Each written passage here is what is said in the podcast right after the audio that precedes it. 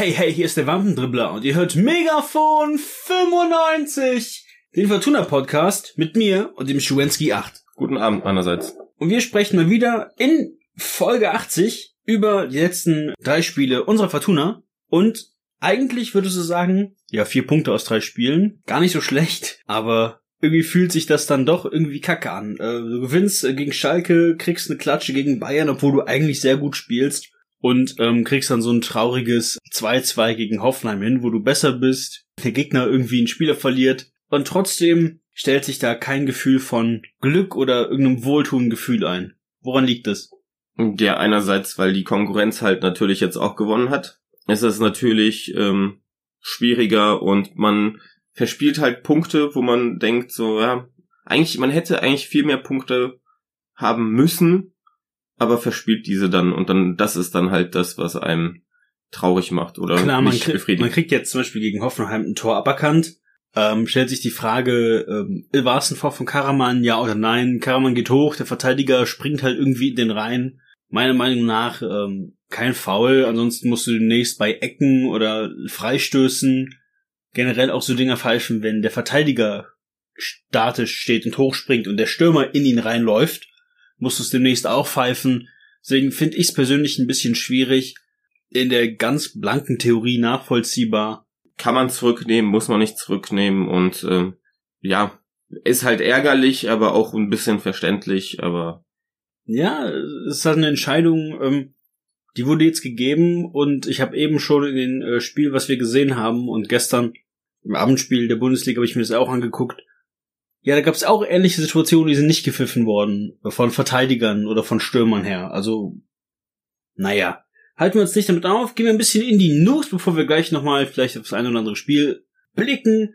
Die nächste Bundesliga-Saison startet erst im September. Micha war eigentlich abzusehen, wenn du die aktuelle Saison ein bisschen eher länger ziehst als jetzt. Also verschiebst du praktisch die Saison um, ich sag mal, knapp zwei Wochen, drei Wochen, die, die du jetzt eigentlich länger spielst. Ja, der aktuell wird geplant, frühestens am 11. September 2020 zu beginnen.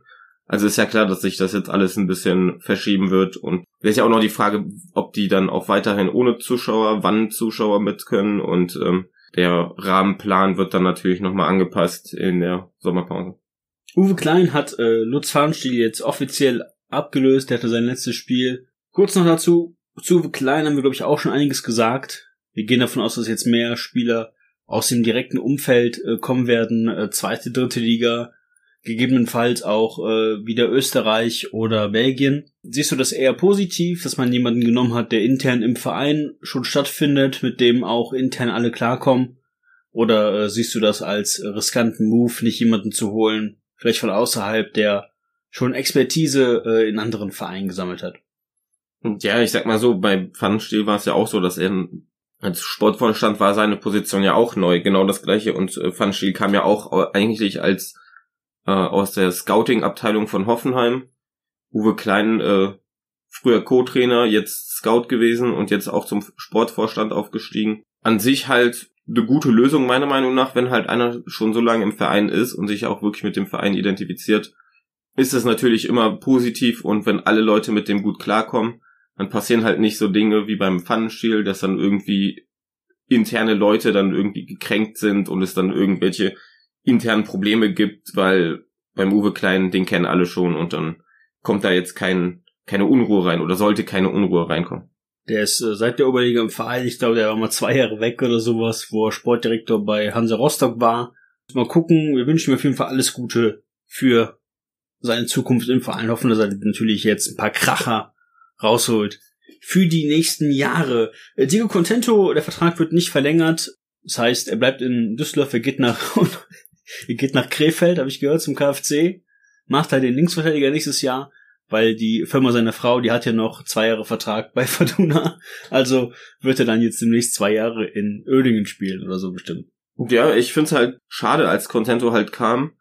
Ja, okay, ich sag mal so, damals habe ich es halt auch nicht verstanden, weil wir hatten eigentlich damals noch mit Gieselmann und äh, Lukoki, eigentlich zwei gute Linksverteidiger und dann holt man Contento und vergrault sich so den Lukoki.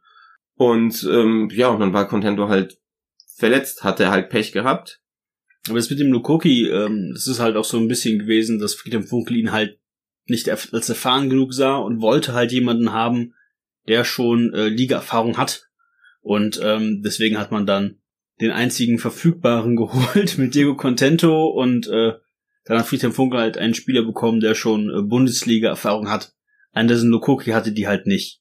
Deswegen war der halt bei Friedhelm Funkel nicht äh, gern gesehen. Ja, aber deswegen bin ich ja auch froh, dass Friedhelm Funkel kein Trainer mehr ist bei uns. Weil er halt Talente vergrault hat, weil er lieber einen Botzek spielen lässt, als dann irgendwie einem, einem oder der, der lieber einen Contento spielen lassen würde, wenn er fit gewesen wäre, anstatt einem Lukoki, der seine Sache ordentlich macht oder ordentlich gemacht hat, eine Chance zu geben. Ja, finde ich, also das ist so dieses, ich verstehe, dass Contento keinen neuen Vertrag kriegt und aber dass er auch irgendwie gefühlt, weiß nicht, eine halbe Stunde überhaupt gespielt hat für Fortuna in zwei Jahren. Aber dass man dafür dann halt so ein Talent wie Lukoki vergrault hat, finde ich halt immer noch, äh, zwei Jahre später immer noch schade. Ja, aber dann Botzek, äh, mit dem wird wahrscheinlich jetzt demnächst verlängert, weil er sich halt auch unter dem neuen Trainer Uwe Rösler sehr, sehr viel Lob angespielt hat, könnte man sagen.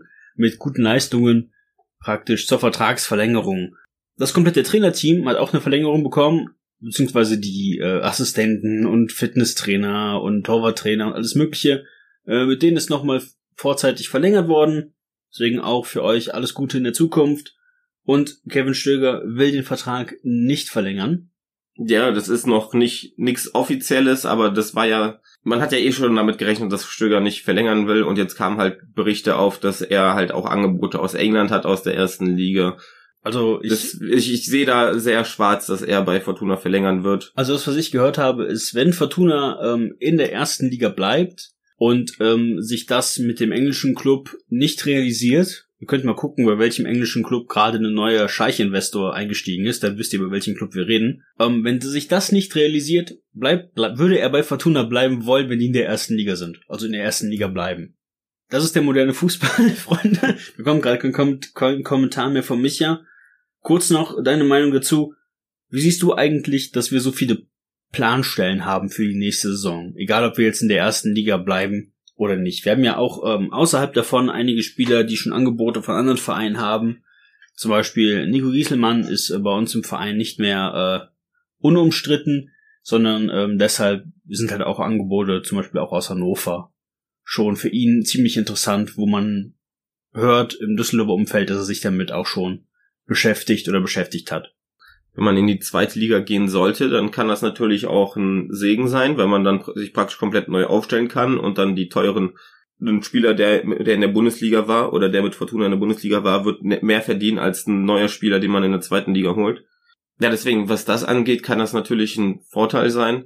Aber auf der anderen Seite muss man halt viel machen und dann kommt es halt drauf an, ob der Uwe Klein da guten Ersatz findet oder ob die Verträge dann doch noch verlängert werden, weil aktuell sind es, glaube ich, 16 Spieler, die am Ende des am Ende ähm, der Saison gehen können. Davon hast du allerdings jetzt schon vier fixe Abgänge. Also kann kann positiv sein, kann aber auch negativ sein, je nachdem wie gut die oder wie gut die Transfers, die dann die Ersatz, äh, den Ersatz machen, ähm, sein werden oder wie gut halt die neuen Verträge ausgehandelt werden oder ob die dann jetzt doch für noch verlängern wollen oder nicht. Wird wahrscheinlich auch davon abhängen, ob Fortuna in der ersten Liga bleibt oder ob Fortuna in die zweite Liga absteigt ich würde mal behaupten, in dem Gehaltsniveau, wo Fortuna rangiert, wäre es egal, ob man der ersten Liga bleibt oder nicht.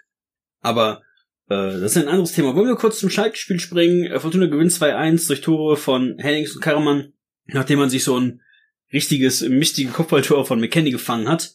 Fortuna spielte im 3-5-2 und machte das Ganze ziemlich ähm, dominant und Schalke hatte eigentlich äh, in der zweiten Halbzeit nicht mehr wirklich die Chance, da nochmal irgendwas zu reißen. Ja, Schalke war erschreckend schwach. Also ich glaube, die hatten irgendwie nur 30 Prozent Ballbesitz gegen Fortuna Düsseldorf. Also bei aller Liebe, aber wenn man wenn man nur 30 Prozent Ballbesitz gegen Fortuna Düsseldorf hat, dann ist da irgendwas falsch oder das kann einem einer Mannschaft wie Schalke, die von sich selber behaupten, die gehören eigentlich nach Europa, ist das halt zu wenig und ähm, ich war halt erschreckend erschreckend, wie schlecht Schalke eigentlich war und dann gehen die auch noch in Führung und dann denkst du dir, natürlich ist Fortuna mal wieder der Aufbaugegner.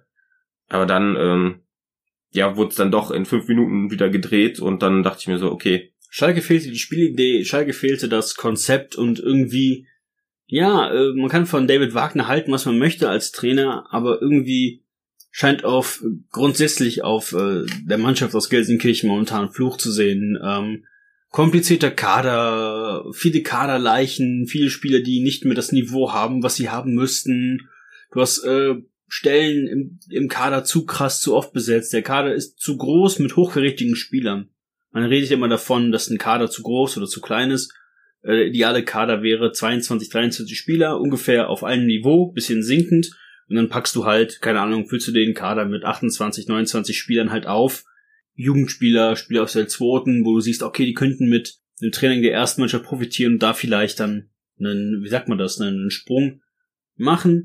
Wir haben gut gespielt und zwei Tore geschossen, es war verdient und dass man gegen Bayern dann 5-0 verloren hat, äh, war halt ein bisschen tragisch. Äh, meiner Meinung nach hatten, hat die Fortuna ziemlich gut gespielt, aber Lewandowski war halt äh, eiskalt an dem Tag, genauso wie noch ein paar andere. Da war nicht viel zu holen, obwohl du eigentlich gut gespielt hast, aber die machen halt auch ähm, aus Situationen Tore, die du eigentlich perfekt verteidigt hast. Ja, ist halt Bayern. Also 5-0 gegen die Bayern geschenkt, also war eigentlich zu erwarten. Ich habe gehofft, dass man irgendwie nur 2-0 oder dass man irgendwie nur 2 oder 3-0 verliert.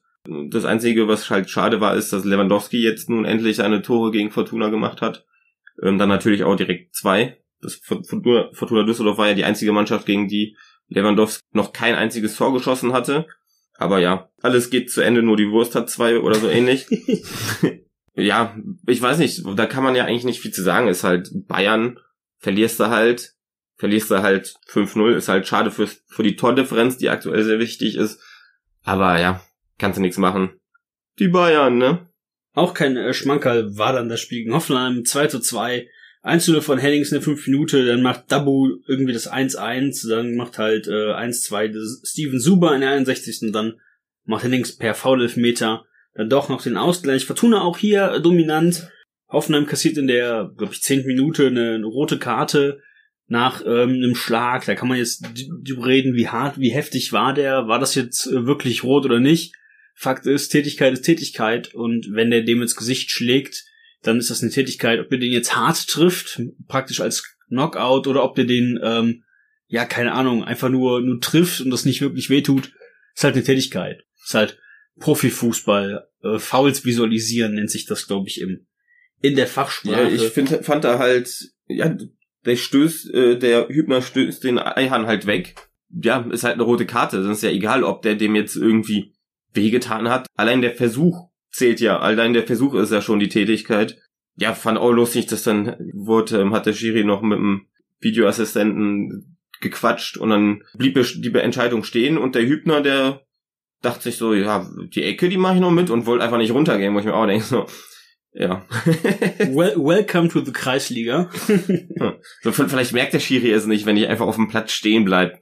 Und dann so, scheiße, er hat's doch gemerkt. Ja, Mist. Dann gehst du in die Kabine. Äh, Fortuna ist halt, äh, auch wenn äh, später dann ähm, Kovnowski sein Comeback gibt oder Ufori halt wieder ein paar Spielminuten kriegt, ist halt dann, äh, ja, am Ende des Tages ähm, kriegt man ein Tor aberkannt vom VAR und haben wir am Anfang der Sendung schon angesprochen und spielst eigentlich ziemlich guten Fußball und kriegst es aber nicht irgendwie geschafft, dann da am Ende noch irgendwie ein bisschen was rauszuholen, was mehr ist als dieser jämmerliche Punkt. So, du hast schon wieder einen Unentschieden und im Gro, also im, im ganzen der Saison würde ich sagen, ja, Unentschieden ist geil gegen Hoffenheim, weil die spielen um Europa mit.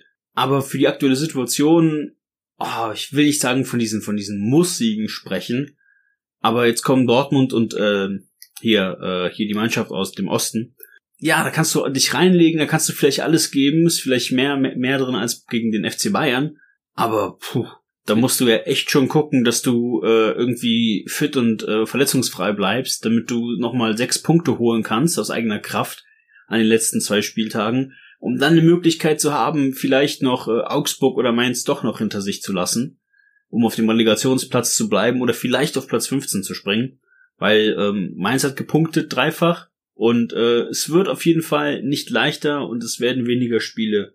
Was ich beim Hoffenheim-Spiel halt schade fand, war, man stand vorm 16er, hatte eigentlich eine gute Schussposition, anstatt dann einfach mal aus 20 Metern das Ding drauf zu hämmern, hat man dann so Bayern-mäßig versucht, die Lücke zu finden und hat die Lücke dann halt nicht gefunden Und ähm, ja, mich hat's halt geärgert, dass man dann warum versucht man es nicht einfach mal aus 20 Metern? So, das war damals im Pokal gegen Saarbrücken, da hat man aus jeder Lage draufgeballert, wo ich mir dachte, ja, man kann es auch übertreiben, aber jetzt irgendwie gegen Hoffenheim ist ja, gar nicht mal aus der halt zweiten Lage. Das, das habe ich auch gesehen, dass zum Beispiel äh, Kevin Ofori, der hatte drei, vier Chancen, ähm, oder wo er die Chance hatte, hatte drei, vier Chancen, wo er die Chance hatte abzuziehen, hat einfach zu lange gebraucht, sich eine Ecke auszusuchen und dann halt der Hoffenheimer rausgerückt ist, den Ball abgenommen hat oder den Schuss halt dann ähm, klären konnte.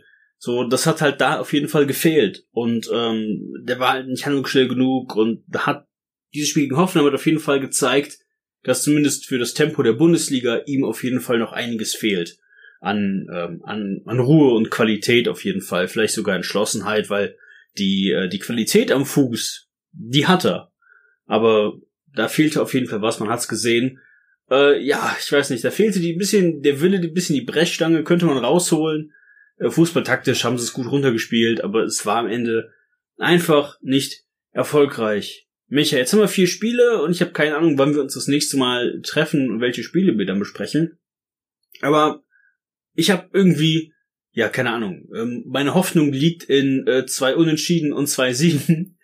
ähm, bist du da genauso optimistisch wie ich oder äh, riskierst du halt in irgendeine positive oder negative Tendenz noch etwas mehr?